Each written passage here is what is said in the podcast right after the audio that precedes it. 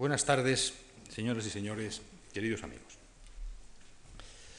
La Fundación Juan Marc tiene la satisfacción de presentar hoy en Madrid, bajo el título Espíritu de Modernidad de Goya a Giacometti, obra sobre papel de la colección Kornfeld, una exposición que ofrece un itinerario estético de algunas de las principales corrientes artísticas del arte moderno y que a la vez muestra cómo los artistas representados en ella hacen de la obra sobre papel un firme aliado en la experimentación y en la búsqueda de la nueva creación. La exposición está integrada por 82 obras, entre dibujos, acuarelas, guaches, pasteles y cuatro esculturas en bronce, todas ellas realizadas entre 1820 y 1964 por 17 grandes maestros del arte. La figura clave del gran precursor del arte moderno, Francisco de Goya, encabeza este elenco de 17 artistas, entre los que se encuentran Degas, Pissarro, Seurat, Redon, Modigliani, Mondrian, Brancusi, Leger, Klee, Picasso, Chagall, Clint, Schiele, Gross, Kirchner y Giacometti. De algunos de estos artistas, como algunos de ustedes saben muy bien, nuestra fundación ha ofrecido con anterioridad exposiciones monográficas. El espíritu de modernidad, de innovación, de búsqueda, de cambio en la interpretación y en la visión del arte es el denominador común que nos revela la cohesión existente entre los artistas representados en esta exposición. Independientemente de su estilo artístico o de su tiempo, de movimientos o de manifestaciones individuales, este nexo establece, creemos, una comunicación intergeneracional entre todos ellos, dando unidad a la muestra dentro de la pluralidad de los caminos que estos artistas han seguido hacia la modernidad. En nombre de la Fundación Juan Marc quiero expresar nuestro agradecimiento al señor Everard Kornfeld, prestigioso coleccionista y galerista suizo, que hoy se encuentra entre nosotros, por la generosidad y la confianza depositadas en nuestra Fundación para prestar una parte de su excelente y refinada colección. Es nuestro deseo agradecer también la colaboración y las facilidades prestadas en la organización de esta exposición a todos los miembros de la Galería Kornfeld de Berna y en especial a su directora, la señora Christine Stauffer, que hoy también nos acompaña en este acto. Y agradecemos particularmente la inestimable ayuda en el asesoramiento y redacción del texto del catálogo de Werner Spies, antiguo director del Centro Georges Pompidou de París, que a continuación va a pronunciar la conferencia inaugural de esta muestra. El profesor Spies nació en Tubinga en 1937 y se afincó en París en 1961.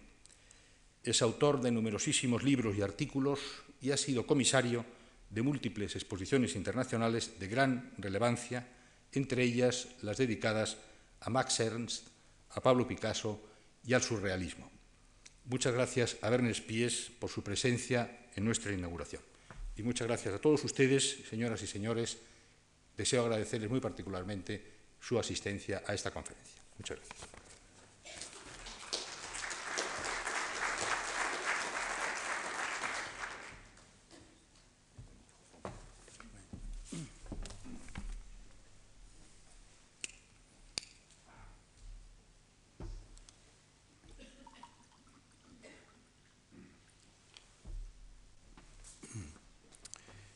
Merci bien, euh, cher Monsieur Justin. Euh, bonjour à vous tous. Euh, bien sûr, avant tout à Eberhard Kornfeld, vieil ami, grand collectionneur, homme passionné, qui a su dans sa vie réaliser des choses très importantes, pas seulement comme collectionneur, mais aussi comme responsable de collection, parce que je crois ce qui est important pour un collectionneur, c'est le côté aussi, je dirais, systématique. Et par son travail, par les ventes aux enchères de Berne qui font partie de la légende du XXe siècle, ce qui est très important pour ces activités, c'est vraiment l'entreprise des catalogues raisonnés qu'on lui doit, qu'il a soutenu, qu'il a rendu possible. Cette exposition est un hommage à son œil, à sa passion et en même temps au dessin. Et je vais ce soir pas parler sur des aspects particuliers de cette exposition, de cette collection, mais je vais un peu en hommage à Eberhard Kornfeld et pour vous remercier tous, parler de Picasso, du dernier Picasso, c'est-à-dire euh, de, j'appelle euh, cette conférence les deux vitesses de Picasso et je parlerai de l'œuvre de dernières années parce qu'il y a là un malentendu qui est lié justement à la spécificité de, du dessin, que le dessin est une chose tout à fait différente qu'un tableau. Personne ne l'a soutenu mieux que Picasso lui-même. Et je commence euh, justement en parlant d'un autre collectionneur qui était très proche de Picasso, mais je, je crois qu'il n'a pas bien compris Picasso, c'est-à-dire je parle de Douglas Cooper. Du vivant de Picasso, le collectionneur et historien d'art, Douglas Cooper, lui était un ami dévoué, et de cette amitié, il en tira visiblement profit. Pourtant, après la mort de l'artiste majeur du XXe siècle, on vit Cooper exprimer à propos de l'exposition des 200 derniers tableaux qui fut présenté au Palais des Papes d'Avignon des propos singulièrement, il faut dire, insultants. Il parla des barbouillages incohérents d'un vieillard possédé à l'article de la mort, il décréta que Picasso peintre n'avait plus rien accompli pendant ces dix dernières années. Or, Picasso ne s'était assurément jamais présenté sur un mode plus expressif, avec plus de fougue dans la couleur, ni on peut le dire de manière plus désobligeante. J'aimerais avoir le premier diapositive, s'il vous plaît. Trois années plus tôt, alors que l'artiste était encore vivant, on avait exposé au même endroit, dans la chapelle du Palais des Papes d'Avignon, 200 tableaux récents.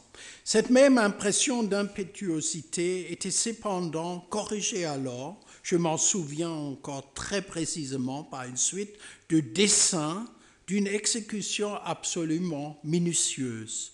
Mais ensuite, lors de l'exposition commémorative, on présenta uniquement des tableaux avec ce caractère d'ouverture typique des dernières années. On avait écarté les dessins réalisés durant cette période pour les exposer à part à la galerie Léris à Paris.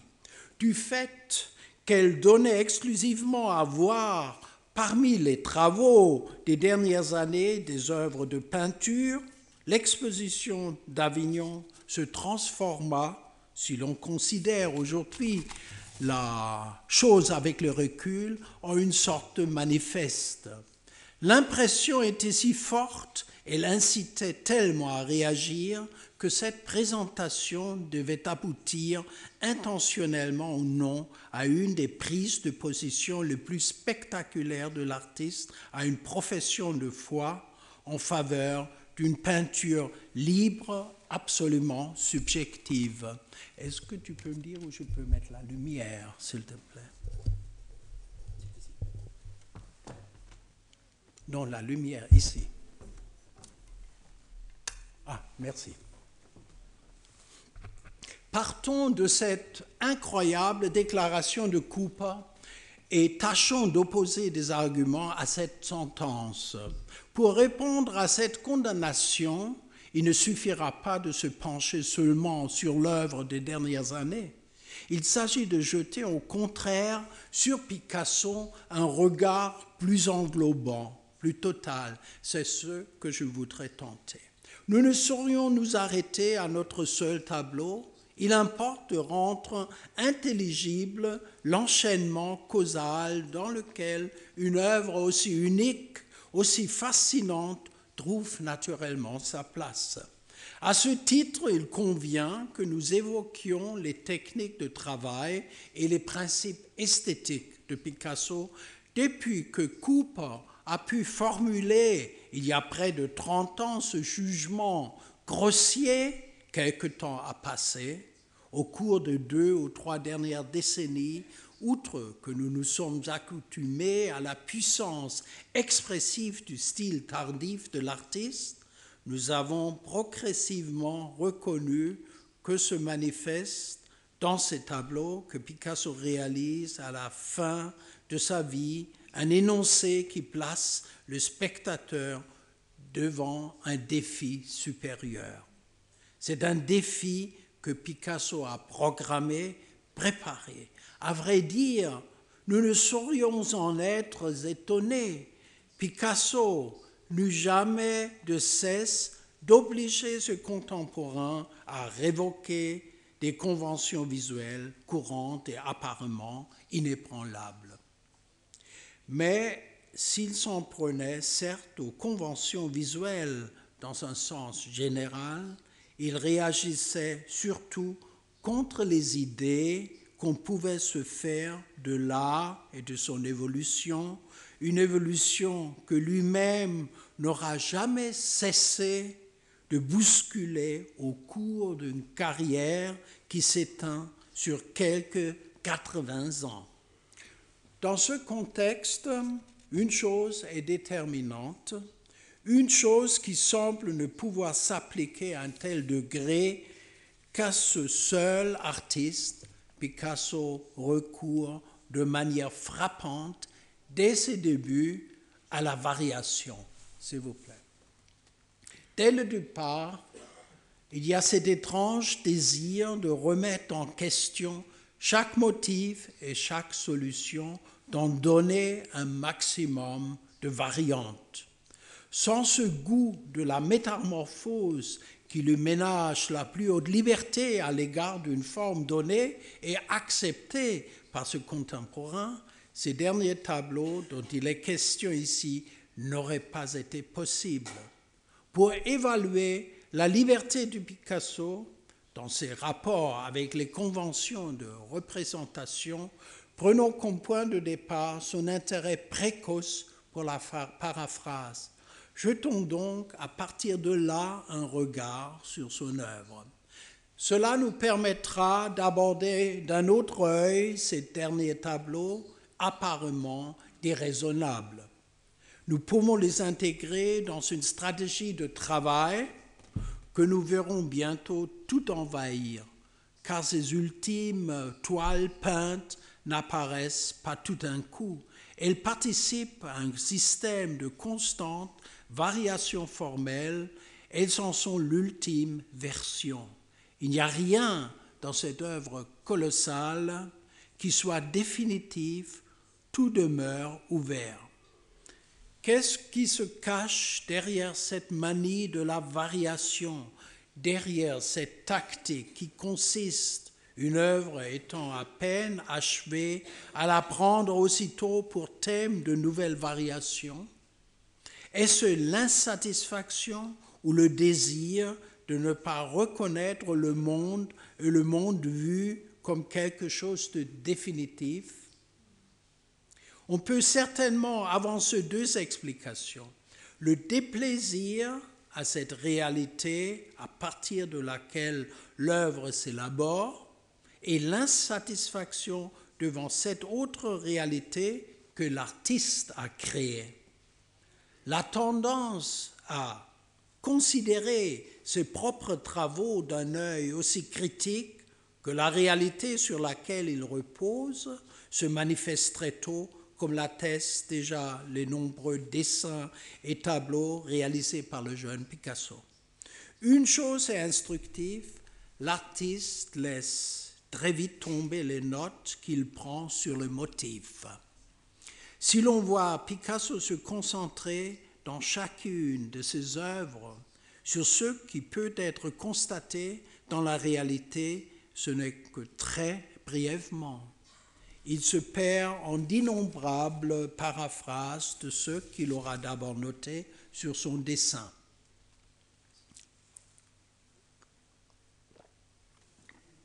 De ce fait, il s'éloigne de ce qu'il a fixé initialement L'esquisse faite d'après la réalité disparaît vite derrière l'enchaînement des variations de formes possibles. On sent que ce qui lui tient à cœur, c'est de donner des transpositions divergentes d'un même motif. Ces textes et ces manuscrits le prouvent également. Ainsi le voit-on utiliser dès ses premiers travaux de Barcelone deux modes de représentation graphique diamétralement opposés. Dans ses dessins, on observe une stylisation ronde et une stylisation anguleuse. Ces deux modes graphiques, on ne cessera plus de les rencontrer désormais à travers toute l'œuvre de Picasso. Manifestement, il ne lui importe guère de saisir littéralement la réalité. Il la sacrifie au goût du dessin et de la modification que fait naître l'usage de la stylisation. C'est ce qui explique la mobilité dans sa façon de traiter ses sujets. Il est fascinant de constater comment il en arrive alors à réaliser en proie à la possession des séries d'essais dans lesquelles on le voit débaucher sa propre histoire naturelle et sa propre histoire esthétique. Il n'y a plus d'autres, il n'y a pas d'autres artistes qui se soient heurtés de manière si constante aux différents aspects de la figure humaine. Tout se concentre de plus en plus autour de la totalité des faits visuels, autour d'une tentative de donner aux objets et au corps une visibilité aussi complète que possible. Ce qui implique que nous ne saurions envisager dans un sens littéral les images et les déformations que Picasso convoque dans ses représentations. La façon dont il traite le corps en est le meilleur exemple.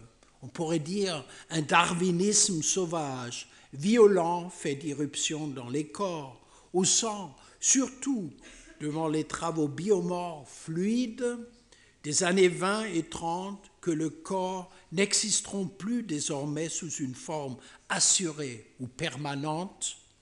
Les silhouettes se mettent à flotter, s'ouvrent ou se transforment en lignes de force.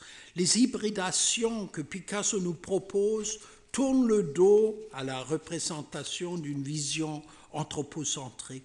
Le travail en série relativise tout énoncé précis et démontrable sur ce qui est représenté. C'est là le résultat déterminant de cette démarche, car cette tactique nous conduit à devoir renoncer rigoureusement parlant à tout jugement. Il nous faut abandonner l'idée d'une solution définitive, juste, et qu'on puisse donc évaluer. Picasso n'a de cesse de réduire ses thèmes et l'inlassable reprise des mêmes motifs, peu nombreux, a pour résultat d'en neutraliser le contenu. Au fil du processus de variation, on voit se modifier la relation avec ce qui est représenté. On observe que tout, à l'intérieur du tableau et autour de lui, se produit de sang-froid. Pour élaborer une analyse plus complexe de ce que produit cette modification en profondeur de la tactique artistique, il nous suffira d'imprimer une légère torsion sémantique au terme de série d'un emploi anodin et de rapprocher par exemple la qualification de serial painter inopérante et neutre d'un concept dangereux, celui de serial killer. À ce jeu, on pourra sentir tout ce qu'il y a d'étrangement inquiétant derrière la méthode utilisée par l'artiste. Évidemment, on ne saurait parler de cette situation oppressante et mortelle qu'au figuré. Les variations apparaissent comme le résultat d'un calcul minutieux. Ce processus qui assujettit toute forme à un système de tropisme lent, imperceptible, a pour conséquence d'abaisser les aspects thématiques de l'œuvre au-dessous de leur point de congélation. Les contenus psychologiques s'en trouvent progressivement étouffés. Dans ce contexte, il ne pourra plus être question d'état d'âme précis et descriptible. Le relativisme que les variations et mutations formelles mettent en scène dans les tableaux annonce la fin d'un monde psychologique où tout se laisserait appréhender en concept normatif. Qu'y a-t-il derrière ce changement total de perspective chez Picasso?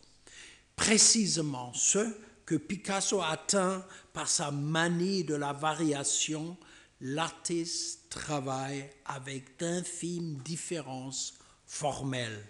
D'un dessin à l'autre, les écarts de forme sont souvent si insignifiants qu'on serait tenté de supposer davantage derrière cette démonstration l'intervention d'une machine que l'invention humaine. Dans l'histoire de l'art, il n'y eut jamais avant lui de souci aussi absolu de différence aussi infinitésimale. L'artiste travaille comme un computer qui expérimente à tâtons et affiche une solution après l'autre. Les variations qui jouent sans fin avec les visages et le corps conduisent à un résultat fascinant et riche d'incidences anthropologiques. Elles rendent impossible, comme j'ai déjà signalé, tout énoncé physionomique positif, tout autant qu'elles abolissent les catégories de l'anormal ou du monstrueux. Lorsqu'on se trouve devant ces séries expérimentales que Picasso élabore, on a l'impression que tout ce qui relève du sentiment, de ce qui est énonçable ou personnel, a disparu. Il s'agit de déployer dans sa plus grande richesse l'ensemble des possibilités formelles imaginables. Ces formes, il n'est plus question de pouvoir les évaluer au moyen de catégories habituelles.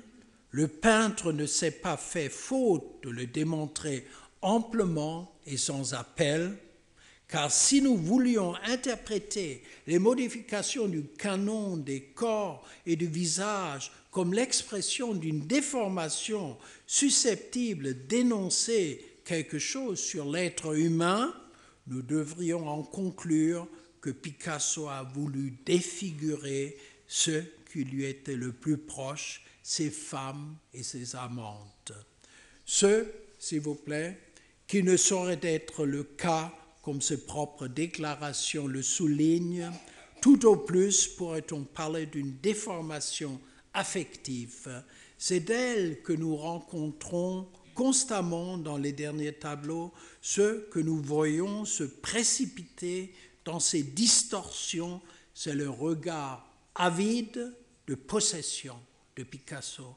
Voyez les femmes qui apparaissent dans les tableaux d'atelier, sont thème majeur, ces représentations sont peintes dans une proximité qui s'apparente à ce qu'on pourrait peut-être nommer l'intimité du baiser.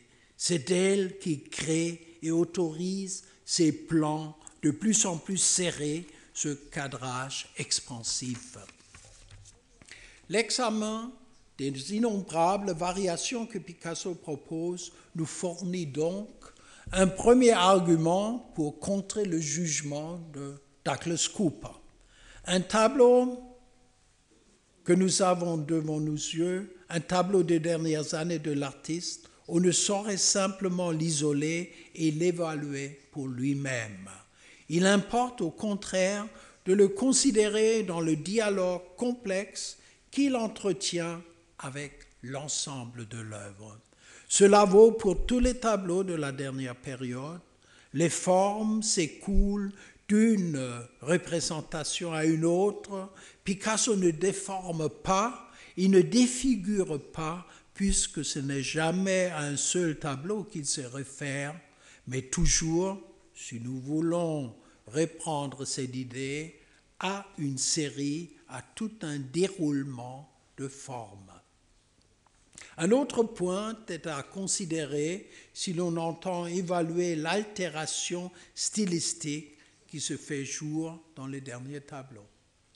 Il s'agit ici encore d'un constat sans appel. Durant toute sa vie, Picasso n'aura jamais eu de cesse de jeter lui-même aux orties ses styles successifs et ses diverses palettes expressives.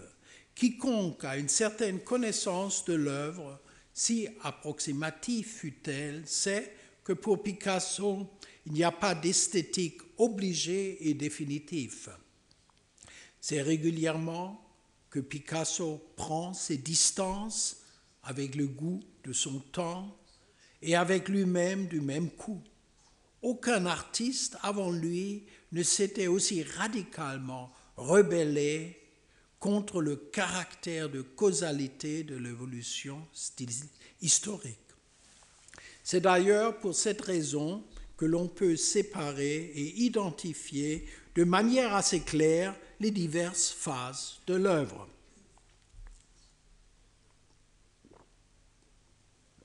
Ces faces, on pourrait dire, se juxtaposent en s'opposant. Picasso n'arrête pas de briser les rapports, de renoncer aux certitudes pour se créer une solitude, se créer une solitude toujours renouvelée. C'est à Hegel que l'on doit cette prodigieuse formule. Aussi voit-on fréquemment l'artiste s'écarter, se soustraire encore et toujours à l'histoire et à l'époque dans laquelle il vit, qui nous suffisent pour nous en convaincre de jeter un œil sur son œuvre pléthorique.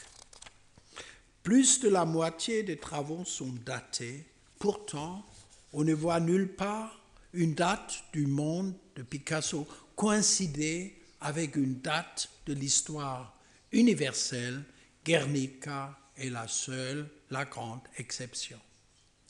C'est tout cela qu'il faut avoir présent à l'esprit si l'on veut s'approcher de ces tableaux tardifs et de l'époque où ils furent peints. Pour ceux qui regardent la liberté choquante au premier coup, au premier d'abord, au premier abord du style de figuration et l'audace chromatique, tout est exposé avec clarté sous nos yeux. Picasso n'a jamais cessé de renoncer à ce qu'on peut nommer le canon harmonique mélodieux de la figure humaine. L'artiste commence très tôt à détruire les belles images, celles qui bénéficient de la faveur générale. Ce qui importe à Picasso, dès 1906 en tout cas, ce n'est plus une stylisation euphonique assujettie au respect d'une convention visuelle universelle, lorsqu'il peint les demoiselles d'Avignon, il quitte le territoire de ce qui doit et de ce qui est susceptible de plaire. Kahnweiler, qui fait justement la connaissance de Picasso à ce moment où tous ses amis et ses proches le laissent tomber, nous a raconté sa rencontre avec le peintre en train de travailler dans son atelier du bateau lavoir à ce tableau immense et dérangeant. Kahnweiler rapporte que les uns pensaient que Picasso était devenu définitivement fou, qu'il avait bu du pétrole et qu'il voulait cracher du feu, tandis que d'autres prédisaient que le peintre ne tarderait pas à se pendre après ce tableau impudent et somme tout prohibé. Derrière ce que ce contemporain ne pouvait s'empêcher de tenir pour une provocation et une attitude suicidaire. Kahnweiler découvrit autre chose. Il devina l'insatisfaction. L'artiste le plus triomphant, le plus célèbre du XXe siècle, fut sans doute aussi le plus malheureux car aucun résultat ne pouvait le satisfaire. Ce constat, on le voit également confirmé par la manie de la variation à laquelle Picasso cède régulièrement et qui se manifeste par la déclinaison d'un même thème sous les formes les plus diverses. Picasso n'a jamais cessé de répéter que les déformations hardies auxquelles il soumettait les objets et le corps n'étaient pas autre chose qu'une pratique de vivisection sur son propre corps et sur ceux qui l'entourent. C'est d'ici, pendant ces mois qui annoncent les demoiselles d'Avignon, que la rupture intervient. C'est une rupture avec les conventions. Les tableaux des dernières années ne font que récapituler cela encore une fois dans ces toiles. Ce que nous fait d'abord l'effet d'une dissonance ne tarde pas à apparaître comme une nécessité esthétique et existentielle. Rupture avec l'époque, avec l'histoire, avec un invariant national, Picasso accomplit tout cela à la fois. Il a besoin de cet exil volontaire qui semble être devenu une des conditions essentielles de l'activité créatrice du XXe siècle. Mondrian, Kandinsky, Max Ernst, Marcel Duchamp, James Joyce, Samuel Beckett, tous, ils rompirent les liens avec ceux qui les rattachaient à un milieu naturel et familier. Ce qu'ils voulaient, c'était ne plus pouvoir se comprendre eux-mêmes. Dans cette distance stratégique, ils cherchaient à atteindre une étrangeté qui seule pouvait permettre la radicalité de leurs actes. Le refus de l'histoire, du caractère national, du déterminisme devient pour ces artistes la condition de leur authenticité. Au début des années 30, à l'époque où Picasso passait pour le représentant de l'école de Paris, Christian Zervos écrivait, écrivait encore Même si son art s'est formé en France, il demeure pourtant le contraire absolu de l'esprit français, ce qui apparaît comme une évolution cohérente conduit rapidement à un pluralisme stylistique. Il n'importe guère à Picasso de devenir un Giotto, un législateur du XXe siècle, qui nous suffise pour nous en convaincre de le voir se dérobant sans cesse à la poursuite de ses imitateurs. Au début des années 20, son retour à un style néoclassique au musée lui sert sans doute aussi à se débarrasser de tous ceux qui considéraient le cubisme comme la propriété universelle et le style spécifique de l'époque. Au cubisme, cette volonté décisionnaire en matière d'art, il oppose d'un seul coup le musée et la tradition du savoir-faire. Et au début des années 20, parmi ses contemporains que Picasso fascine, il n'est plus aucun qui soit en mesure de suivre l'époustouflante bravoure de sa figuration, de son classicisme. Une grande part de ce qu'il crée produit un effet disparate. Et Picasso lui-même semble être conscient de cette multiplicité pour s'orienter au sein de son époque, de ces contradictions. Il recourt à une astuce. Il date tous ses dessins, tous ses tableaux. Au reste, l'obsession du temps était perceptible dès le départ. Dans la conversation, Picasso n'avait de cesse de déclarer qu'il n'avait plus de temps, que le temps lui manquait. Dans ce souvenir, Chaim Sabartes, son ami d'enfance et futur secrétaire, raconte que Picasso, dans une publication qui lui était consacrée, avait rajouté à côté de sa date de naissance l'indication manuscrite à 8h30 du soir. Il accordait prix à cette précision. À considérer sa vie et son œuvre, on a l'impression que derrière cet emploi du temps si rigoureusement documenté, il y a quelque chose de l'essence même de Picasso qui se cache. Tout renvoie à cette guerre que se livre le temps individuel et le temps de l'histoire. On n'a qu'à suivre quelques-unes de ces journées de travail et l'on sera frappé de constater avec quelle agressivité Picasso réagit à l'écoulement tangible du temps. On le voit passer d'une phase de travail à une autre à la vitesse de l'éclair. Il n'a de cesse, mu par une peur qui confine à la panique, d'interrompre le flux des heures. Le temps de Picasso se laisse appréhender comme un tissu très serré composé de minuscules parcelles de durée. Changements abrupts et rapidités sont les indices de la peur que Picasso éprouve qu'on puisse le fixer à une œuvre à un moment de l'histoire. Il est poussé en permanence vers de nouvelles variations et du coup, le temps qu'il consacre à la réalisation de chaque œuvre s'est réduit toujours plus. Revenons à la citation de Coupe que nous avions posée au début de notre réflexion.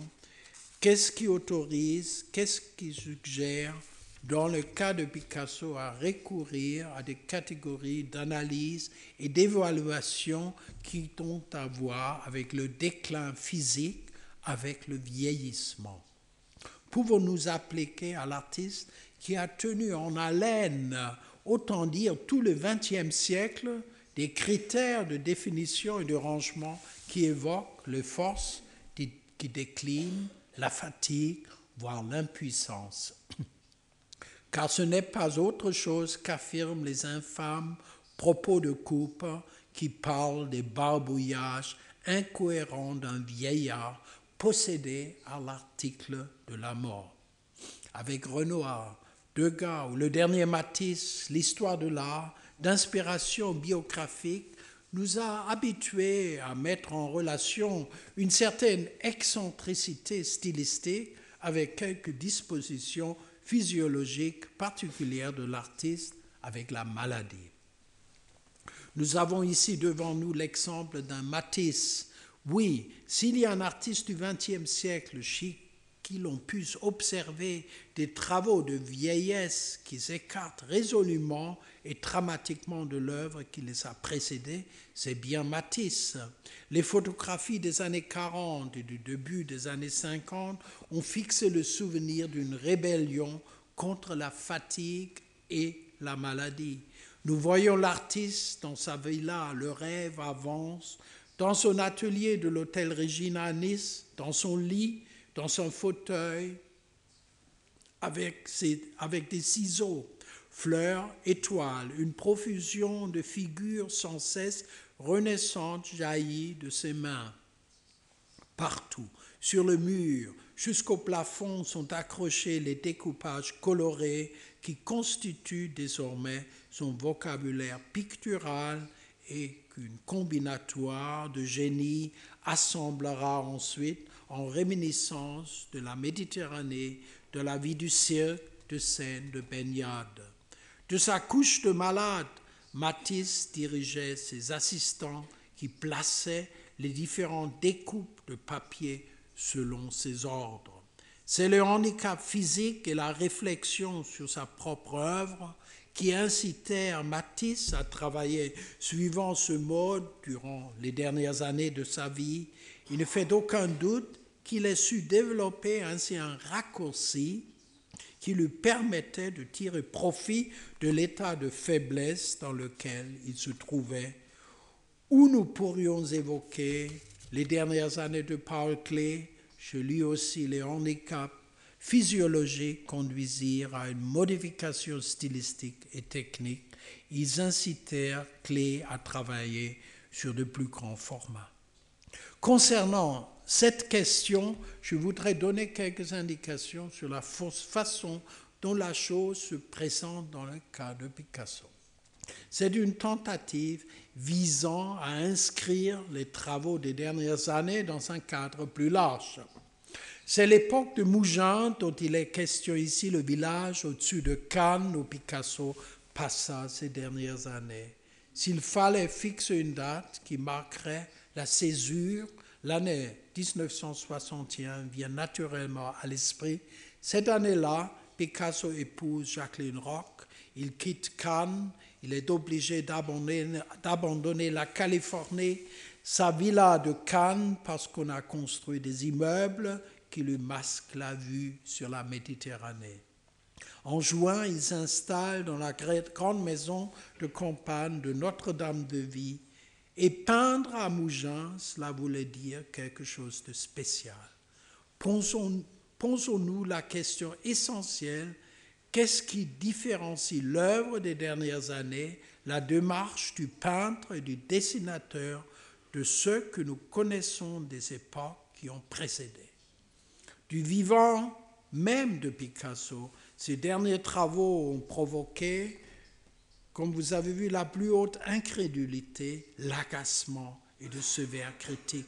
L'exposition du Palais des Papes d'Avignon, tout comme les présentations de moindre envergure que Carval organise régulièrement dans la galerie de sa belle-sœur Louise Léris. S'il vous plaît. Mais s'il en est ainsi, ce n'est pas seulement parce que leur thème et leur style choquaient ou n'intéressait plus ses contemporains. Le caractère grossier et approximatif de la facture picturale était supposé faire oublier à ceux que prétendait la critique que la virtuosité et l'assurance infaillible du trait de jadis avaient disparu. N'oublions pas que cette œuvre ne concordait plus avec le paysage artistique tel qu'il se présentait pendant les années qui ont précédé la mort de Picasso. Les débats artistiques étaient alors presque exclusivement dominés par des catégories que l'on avait, que avait aux réflexions de Marcel Duchamp. Aussi étaient ceux à l'art conceptuel qu'on accordait la vedette. Il n'y avait pas de place pour cette sorte de productivité sans entrave qui ne semblait faire aucun cas d'un quelconque scepticisme. Aussi était-il à l'ordre du jour de tenir l'œuvre de Picasso pour historiquement achevée. Picasso se moquait des tentatives de ses contemporains pour trouver une voie autre que celle de la peinture, une voie qui n'aurait pas passé par lui, Écoutons à ce sujet le propos de l'artiste tel qu'Hélène Parmelin nous le a rapporté. On parle à présent de la peinture comme des mini-jupes. Demain, elles seront plus longues ou elles auront des franges. Ce qu'il faut, c'est du jamais vu. Une affaire à se triturer le ménage. Mais quand on le cherche, ce jamais vu, on s'aperçoit alors qu'on l'a déjà vu partout avec un pli de pantalon. L'idée d'une évolution irréversible et linéaire, telle que la défendait l'avant-garde, ne tolérait pas les retours en arrière qui sonnaient régulièrement le rappel de certaines phases précédentes de l'histoire. On oubliait que Picasso fut le premier artiste à pouvoir en quelque sorte pratiquer un historicisme légitime avec ses propres styles. Il est assez significatif qu'on lui ait préféré Picabia à l'époque et avec lui le concept d'une faillite de la peinture. En 1966, Clément Greenberg, un des porte-parole de la fronde américaine contre Picasso, déclarait que celui-ci avait désormais cessé d'être indispensable. En gros, les reproches qu'on lui faisait répétaient ceux que les œuvres tardives d'autres artistes avaient également dû subir en leur temps. Qu'on se souvienne du jugement de Vasari sur Titien. C'est d'ici aussi un contemporain qui parle. Il en arrive à la conviction suivante mais ce qui aurait été bien, c'est que dans ces dernières années, il ne peine que pour passer son temps afin de ne pas diminuer par une œuvre moins excellente la gloire de ses meilleures années, où l'amenuisement de ses forces ne lui faisait pas encore accomplir des choses assez inabouties. Pour faire pièce à ce genre d'ergotage, on peut alléguer une citation de Nietzsche qui se régime contre les attaques portées au vieux Goethe. Et Nietzsche dit, à propos de Goethe, quelqu'un a voulu récemment nous faire entendre qu'à 82 ans, il avait épuisé ses ressources vitales. Eh bien, j'échangerai volontiers quelques années du Goethe épuisé contre de pleines charrettes de fraîche existence toute moderne pour avoir encore quelque part à des conversations comme celles que Goethe avait avec Eckermann et pour être préservé ainsi de toutes les leçons actuelles des légionnaires de l'instant.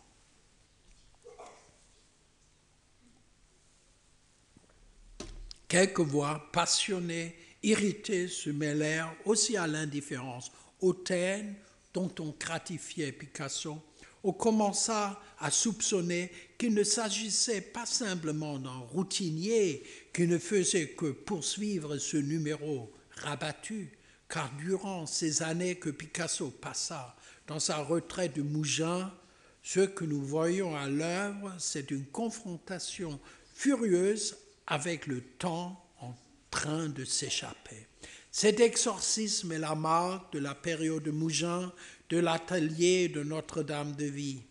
Dans un hommage posthume à Picasso, voici ce que j'avais écrit à propos de ce que pouvait constater alors quiconque se rendait sur place. Dans la dernière décennie, peintre dessiné était devenu petit à petit pour lui des astuces lui permettant de faire tenir le sablier en position oblique, de sorte que si les grains de sable sombraient, certes dans le temps perdu, c'était seulement un à un. Ne jamais s'accorder de répit, et c'est ce que montrent les derniers tableaux qui s'accrochent de toutes leurs fibres à la sensualité, à l'étreinte, qui montrent copulation et baiser en gros plan, visait à exorciser la mort. On ne saurait négliger que l'exaltation du corps qui apparaît partout allait à l'encontre de cette sublimation qu'on réclame généralement des œuvres de vieillesse. En réalité, ce sont des tableaux débordants de fureur et de vitalité, sans transfiguration d'aucune sorte en quoi cette œuvre se distingue radicalement de celle d'un Cézanne ou d'un Matisse. Dans les travaux du dernier Cézanne, on voit le peintre en arriver à une négation du corps. C'est le mental, l'idéal qui tiennent le premier rang. Chez Picasso, il n'en va pas ainsi. Et le corps, au contraire, envahit tout, doigts, orteils, lèvres, organes génitaux, tout simplifié et ramené à de sortes de comptines se précipite dans une conquête avide et gloutonne du partenaire et de l'espace alentour. Avec le recul, on finira bien par s'aviser aussi que ce que Picasso entend exprimer à travers ses thèmes dominants, ce n'est rien d'autre que le seul et unique grand thème majeur, le temps. Dans ce contexte, songeons aux figures d'Apocalypse de Beckett, concentrées, livrées à elles-mêmes. Les tableaux de Picasso se réduisent, s'il vous plaît, à quelques motifs peu nombreux, les mascarades de capes et d'épées, les autoportraits, les scènes pastorales érotiques, le couple aux partenaires inégaux, les nus, l'engrenage cubiste de la figure de l'espace disparaît au début des années 60. L'étonnant renoncement aux éléments structurels géométriques confère à tous les tableaux de cette dernière période une compacité délicate d'une légèreté aérienne. C'est désormais l'espace ouvert qui répond à l'accentuation des contours. Picasso encadre ces figures qui occupent généralement toute la surface du tableau. Du coup, on voit se rapprocher couleurs et factures qui s'emploient à restituer l'espace et les figures qui l'habitent. On peut interpréter cela comme un regard tardif sur les choses qui ne s'embarrasse plus de détails désormais sans nécessité. Il s'agit à présent de l'essentiel. On pourrait appliquer ici une des caractérisations par lesquelles on a tenté de décrire les œuvres ultimes. Je cite un passage de l'essai sur le style tardif de Rudolf Arnheim on a l'impression qu'il se produit alors un état d'indécision comme si les divers éléments flottaient dans un milieu de grande entropie, comme s'ils pouvaient échanger leur position dans l'espace. C'est avec le plus grand agacement que Picasso prenait connaissance de propos critiques rapporté par la presse. Je me souviens avec embarras de la fureur quasi existentielle qui le saisit lorsqu'il m'interrogea sur les réactions des visiteurs de ses expositions les plus récentes. Sa plus forte colère, je la provoquais en lui disant qu'on lui reprochait qu'il ne sut plus rien dessiner d'une main sûre car un tel reproche est une atteinte à l'honneur viril dès lors que dans ses réactions c'était d'impuissance, de faiblesse, d'âge et servitude qu'il était question. Sa réponse tomba, comme tombaient en règle générale toutes les réponses de Picasso, et il ne discuta pas il ne se mit pas à argumenter avec des mots, il s'empara d'un crayon et d'une grande feuille de papier blanc qui se trouvait devant lui sur la table, et il dessina avec une rapidité et un calme absolu, sans lever la main, un cercle parfait. Je lui fis infiniment reconnaissant de cette leçon non seulement elle m'impressionna comme je ne l'ai guère été par ailleurs dans ma vie, mais surtout elle m'incita à réviser de fond en comble les arguments et le choix du vocabulaire susceptible de rendre compte de cette œuvre tardive. Les raisons qui pouvaient expliquer le caractère ouvert des dernières œuvres, l'apparence et l'effet si expressif des tableaux de cette période, on ne pouvait donc aucunement les ramener à je ne sais quelle déficience physiologique, à une quelconque perte de maîtrise. Tout cela nous engage au contraire à parler d'une volonté d'un genre différent. Et manifestement, cette décision du peintre est absolument autre que celle du dessinateur. Durant toutes ces années, on observe une séparation spectaculaire entre le peintre Picasso et le dessinateur graveur Picasso, s'il vous plaît. Ceux qu'on entend des qualifiés d'expressionnistes, ce par quoi une scène artistique émergente qu'on ne devait pas tarder à rassembler sous le terme de nouveau sauvage ou de peintre néo-expressionniste, se rattachait au Picasso des tableaux d'Avignon, ce n'était simplement à considérer précisément les choses qu'une des facettes de l'œuvre des dernières années de la vie de l'artiste. C'était la facette du peintre. Celle-ci était presque toujours, s'il vous plaît, en opposition dialectique avec ce que les dessinateurs esquissaient et réalisaient à la même époque. Ce qui veut dire que nous ne saurions être d'accord avec la prétendue actualité du dernier Picasso telle que l'entendait la critique Le marché de l'art et qui était censée légitimer par une série d'expositions une mouvance artistique qui se réclamait d'une facture picturale expressive, libérée et sauvage. Une telle appréciation semble superficielle, voire une falsification de l'œuvre de Picasso. Le batch painting, la peinture sauvage, imitent certains moyens stylistiques de Picasso. Ils n'en atteignent pas la force d'expression. En présentant les choses ainsi, on oublie un point capital au Picasso, entre guillemets, sauvage, s'opposait toujours, même dans les toutes dernières années et mois, un Picasso de la réflexion qui mettait ses souvenirs et son métier en jeu dans ses dessins avec la même souveraineté inentamée de jadis. Les dernières années tirent donc, elles aussi, leur vigueur de cette pratique simultanée de divers mots d'expression qui caractérise la démarche fondamentale de Picasso. Cette simultanéité, on peut la suivre à la trace en remontant jusqu'au début de la carrière de l'artiste, car c'est presque depuis le départ de 1914 en tout cas que l'œuvre procède de façon dialectique.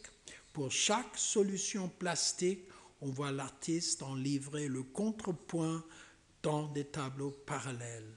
Aux côtés de la géométrisation, de l'idéalisme cristallin du cubisme apparaît la distorsion biomorphe, le goût de la profusion organique qui, plus que tout autre langage visuel, fixe l'écoulement du temps et le caractère irrémédiable de l'enveloppe charnelle du hasard dont une existence se revêt. Mais à présent, dans les dix, dans les quinze dernières années de sa vie, Picasso change cette tactique d'alternance. La différence entre les styles de travail, il la déplace dans les techniques. Il sépare résolument et avec acuité la peinture du dessin et des travaux graphiques. C'est presque une loi qu'on va s'instituer à cette époque. La ligne de démarcation se part c'est par ceux que l'artiste crée dans ses dessins précis, au trait assuré, de ce qui est réalisé dans les tableaux ouverts, entre guillemets, sauvages. Au sein des deux groupes, les tableaux d'un côté, de l'autre les dessins et les gravures, on voit s'établir à chaque fois une unité stylistique qui semble être plus marquée qu'autrefois. Du côté qui s'oppose au tableau, nous trouvons donc les dessins et les gravures. Picasso poursuit dans ce domaine une technique incisive, méticuleuse. L'ouverture et le caractère esquissé des œuvres peintes disparaissent dans les dessins et les eaux fortes.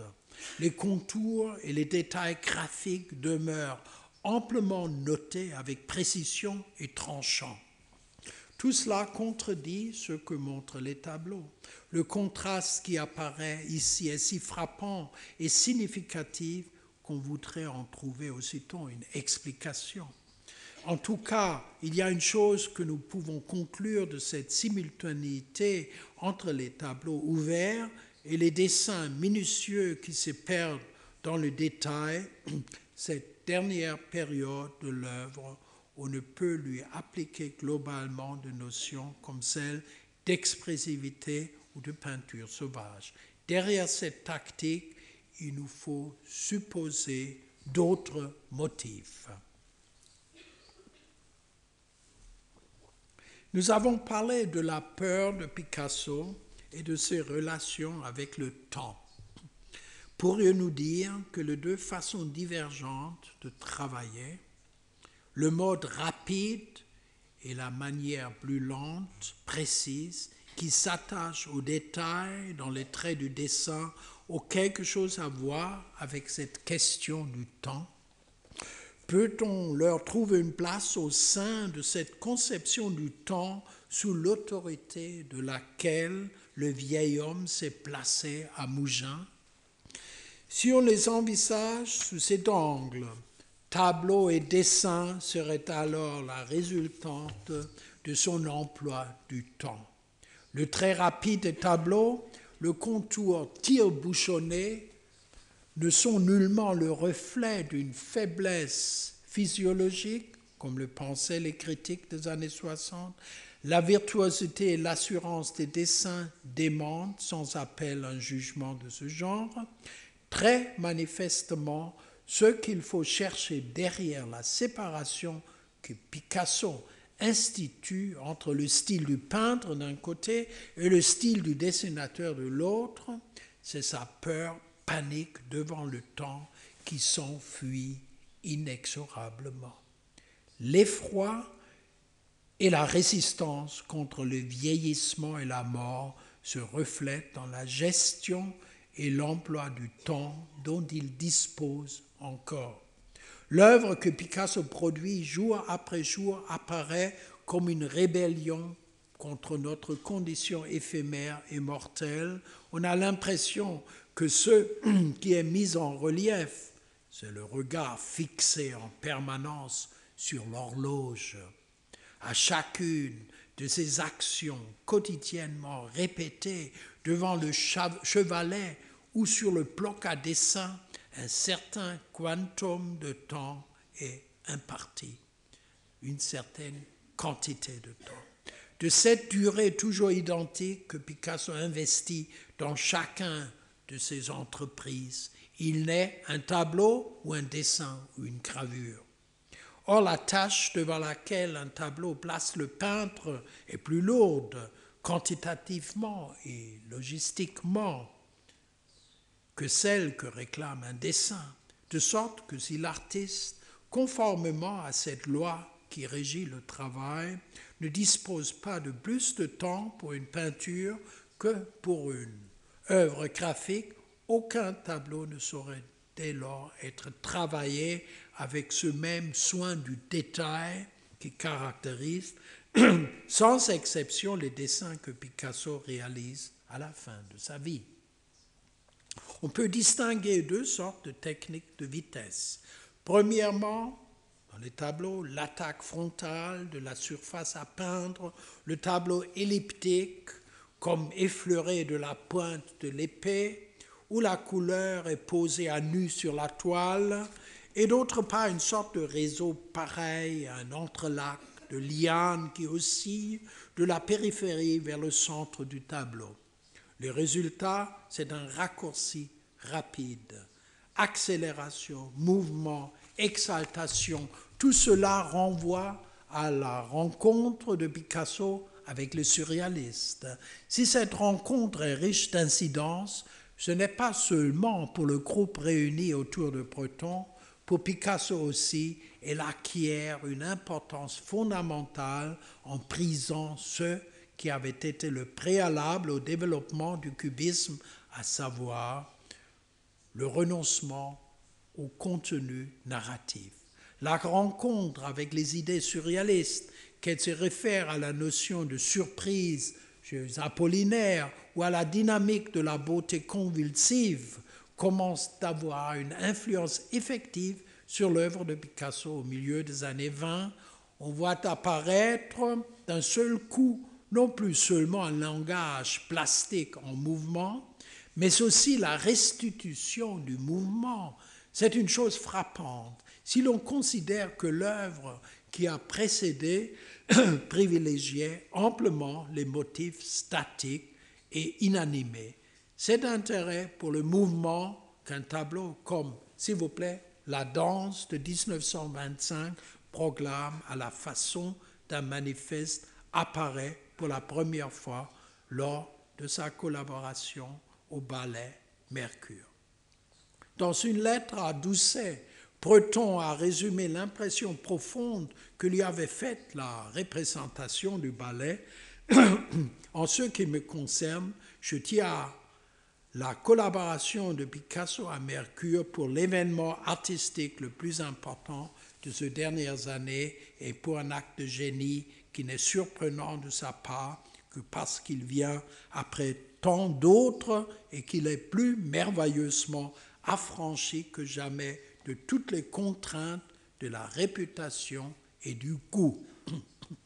Le rideau que l'artiste réalisa pour le spectacle matérialisait de façon monumentale l'idée d'une écriture automatique dans sa continuité et son rythme de pulsation, l'agencement des lignes obligeait l'œil du spectateur à un mouvement permanent, à ne jamais cesser d'en parcourir la composition. Ainsi, dès son entrée en scène, Picasso donnait incontestablement à l'idée d'automatisme et de rapidité graphique une présence infiniment spectaculaire et théâtrale. Retenons-le, les tableaux apparaissent comme les résultats d'un dépassement de vitesse permanent. Son motif, Picasso le pose à la brosse, cela va extrêmement vite. Dans ce mouvement, il ne privilégie aucune partie du tableau, tout se précipite dans la fulgurance et le raccourci. Dans ce contexte, Picasso développe une sorte de langage hiéroglyphique pour formuler son thème en abrégé, le fa presto laconique auquel l'artiste recourt laisse toujours de grandes parties du tableau non travaillé blanches. S'il vous plaît. Les peintures tendent à la dissolution formelle, les aplats de couleurs se recoupent irrégulièrement, se mélangent, on aboutit à un entrecroisement, un entrelacement d'une densité chromatique qui fait penser à l'ouverture gestuelle des peintres de l'abstraction lyrique ou de Kooning, et pourtant chaque tableau reste un Picasso inimitable et sans aucune confusion possible. À aucune autre période de sa carrière, on ne voit se manifester avec une telle insistance la toile nue, blanche, non préparée et non utilisée que dans les dernières années. Le chromatisme est spécifique de ces années-là. Il se limite d'ailleurs à cette seule période, une palette réduite en couleurs souvent criardes domine. On est surpris par le ton rose, le vert clair, le jaune safran, des couleurs qu'il prend directement dans le tube. Il n'a pas le temps de mélanger les couleurs. Aussi était-il du plus grand intérêt de voir réunis dans l'exposition d'Avignon 200 tableaux et de constater que la cohérence de cet accrochage chronologique provenait de l'utilisation de la couleur. Sur une portion de mur, c'était le ton orange qui dominait, ailleurs un certain bleu, plus loin rouge. Cette apparition parfaitement orchestrée du dernier Picasso suscitait également des points d'ancrage pour d'autres analyses. Quiconque s'appliquait à noter en détail le cheminement d'un tableau à un autre ne pouvait manquer d'observer un procédé compliqué de simultanéité et de changement. Le motif et sa résonance se manifestent dans une série de tableaux qui se font suite, mais on relève de manière tout aussi typique l'exacerbation d'un motif dans les travaux qui se succèdent notamment par l'agrandissement ou le traitement plus élaboré de certaines parties et son contraire. Vous voyez, il s'agit de raccourcissement du temps de travail. Picasso en a besoin à chaque fois qu'il utilise des techniques plus lentes, plus lourdes. Cette démarche renvoie à une stratégie de travail qu'on peut repérer très tôt dans l'œuvre de l'artiste. Picasso n'a jamais cessé de se tourner vers des procédés d'abréviation. La chose est particulièrement manifeste lorsqu'on jette un œil sur l'évolution de la sculpture au sein de son œuvre. Il n'y a que très peu d'œuvres plastiques que Picasso a taillées en bois ou en pierre. Presque tout a été modelé ou et c'est là la modification capitale à laquelle il donne le branle dans le domaine de la sculpture montée à partir de différentes formes préexistantes. Ici, ce sont les procédés de collage et d'assemblage qui dominent et les dernières sculptures font apparaître une stupéfiante conception du temps aussi les sculptures. Le, le temps qui s'écoule, s'il vous plaît, le continuum temporel illimité, ouvert vers l'avenir, est interrompu par ces œuvres. Le temps se révèle de manière tangible et existentielle. Cela se manifeste notamment dans les nombreux bustes de Jacqueline. Une expression est à peine saisie qu'elle est aussitôt annulée parce que le regardeur, regardeur contourne la sculpture, il ne peut jamais fixer un seul regard. Le changement de perspective conduit à remettre en question jusqu'au simple énoncé psychologique d'un visage. On retrouve encore une fois dans ce constat de permanence permanente l'habilité, le motif majeur qui apparaît dès que Picasso se met à traiter les thèmes psychologiques. Il y a quelque chose de dramatique dans cette impossibilité de saisir et d'appréhender. Et cependant, on peut lire une fois encore dans ces figurations la loi qui est au fondement de cet art, de sa variabilité et de son refus de l'expression fixe et de solutions esthétiques optimales et définitives. Les sculptures en métal de ces dernières décennies peuvent être rattachées aux œuvres planes, tardives de Picasso, peintre. Le sentiment d'incertitude qui est poussé jusqu'à la symbolisation de l'inquiétante étrangeté physique et psychique renvoie au basculement du continuum espace-tableau, le sentiment que fait naître chez les spectateurs l'expérience d'un équilibre aussi précaire n'est pas sans rappeler la précision dangereuse et torturante avec laquelle un Serra maintient en équilibre ses châteaux de cartes de métal pesant plusieurs tonnes.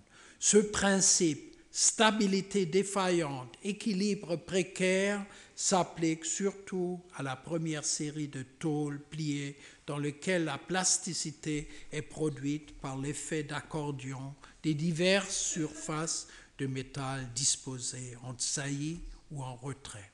Par cet agencement, certains points de vue se trouvent plus accentués que d'autres. L'appréhension plastique de ces sculptures peintes en est ainsi doublement prescrite, d'abord par la juxtaposition de perspectives indépendantes et s'annulant réciproquement, et ensuite par le fait que Picasso en privilégie certaines qu'il peint plus en détail. Les sculptures en tôle permettent de décliner pour un même motif une quantité de variations. C'est le mode de réalisation réalisation qui facilite les choses. Picasso fabrique des maquettes de papier et de carton. Il en fait exécuter une réplique en tôle découpée par un artisan. Il peut donc déléguer son travail, il gagne du temps. Entre Salmon, d'ailleurs, avait attiré très tôt l'attention sur cette possibilité dans un texte paru en 1913 en parlant de la célèbre guitare, lorsque Pablo Picasso, délaissant un instant la peinture, construisait cette immense guitare de tôle dont les plans peuvent être expédiés à tous les ignorants de l'univers qui la recommenceront aussi bien que lui. Picasso dessine ses sculptures au ciseau avant qu'elle soit exécutée en tôle à l'échelle. Il n'est plus obligé d'atteindre le fondeur, il dispose immédiatement des modèles à peindre en temps réel, pour ainsi dire. Grâce à une répartition efficace de l'ouvrage, il arrivait souvent que le peintre Picasso puisse répondre dans la même journée au travail de Picasso sculpteur. Parmi les sculptures, s'il vous plaît, qui furent réalisées durant ces dernières années. Il n'y a qu'une seule grande œuvre qui a été modelée, le personnage de 1958. Serait-elle l'exception? Serait-ce l'ouvrage qui irait à l'encontre de la loi du raccourcissement du temps de travail? Observons-la plus précisément. Elle n'a pas été réalisée, il est vrai, comme les œuvres de tôle pliée, selon ce nouveau procédé qui permettait à Picasso de produire une sculpture en peu de temps. Pourtant, on peut évoquer même ici la règle à laquelle obéit le peintre des derniers tableaux. Le temps investi est limité. Tout parle de cela dans cette sculpture. Quand on se tient devant elle, on a l'impression que le travail a été dirigé à distance par l'artiste. La houle dramatique qui recouvre la, surface fait penser à je ne sais quelle frénésie, à une crise de fureur, à une action rapide, comme si Picasso s'était livré à une attaque à l'argile sur la structure qui devait servir de base à sa sculpture. On peut facilement se représenter la chose comme une sorte de bataille de boules de neige, seulement Picasso ne jette pas de la neige, mais de l'argile. Picasso et le temps, d'un côté une fureur qui ne se rapproche en rien de celle d'un Pollock, sur le bord opposé, il y a toujours le dessinateur, la part de temps disponible en plus quand Picasso se consacre au dessin, où les formats sont plus petits, plus concentrés que ceux des tableaux, se transforme en une précision détaillée contraire à toute spontanéité. Ce constat, on peut l'appliquer non seulement à l'aspect technique, les thématiques elles-mêmes se règlent sur cette mesure à deux temps.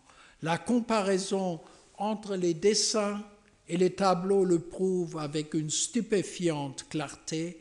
Le tableau ne se concentre presque plus que sur la représentation d'une figure ou d'un couple dans les dessins et les gravures, ce que les œuvres peintes font voir de façon si lapitaire, se métamorphosent en de subtils jeux de rôle dans lesquels le tentateur artiste nous amène tantôt au bordel, tantôt dans son atelier et tantôt à travers l'histoire de l'art.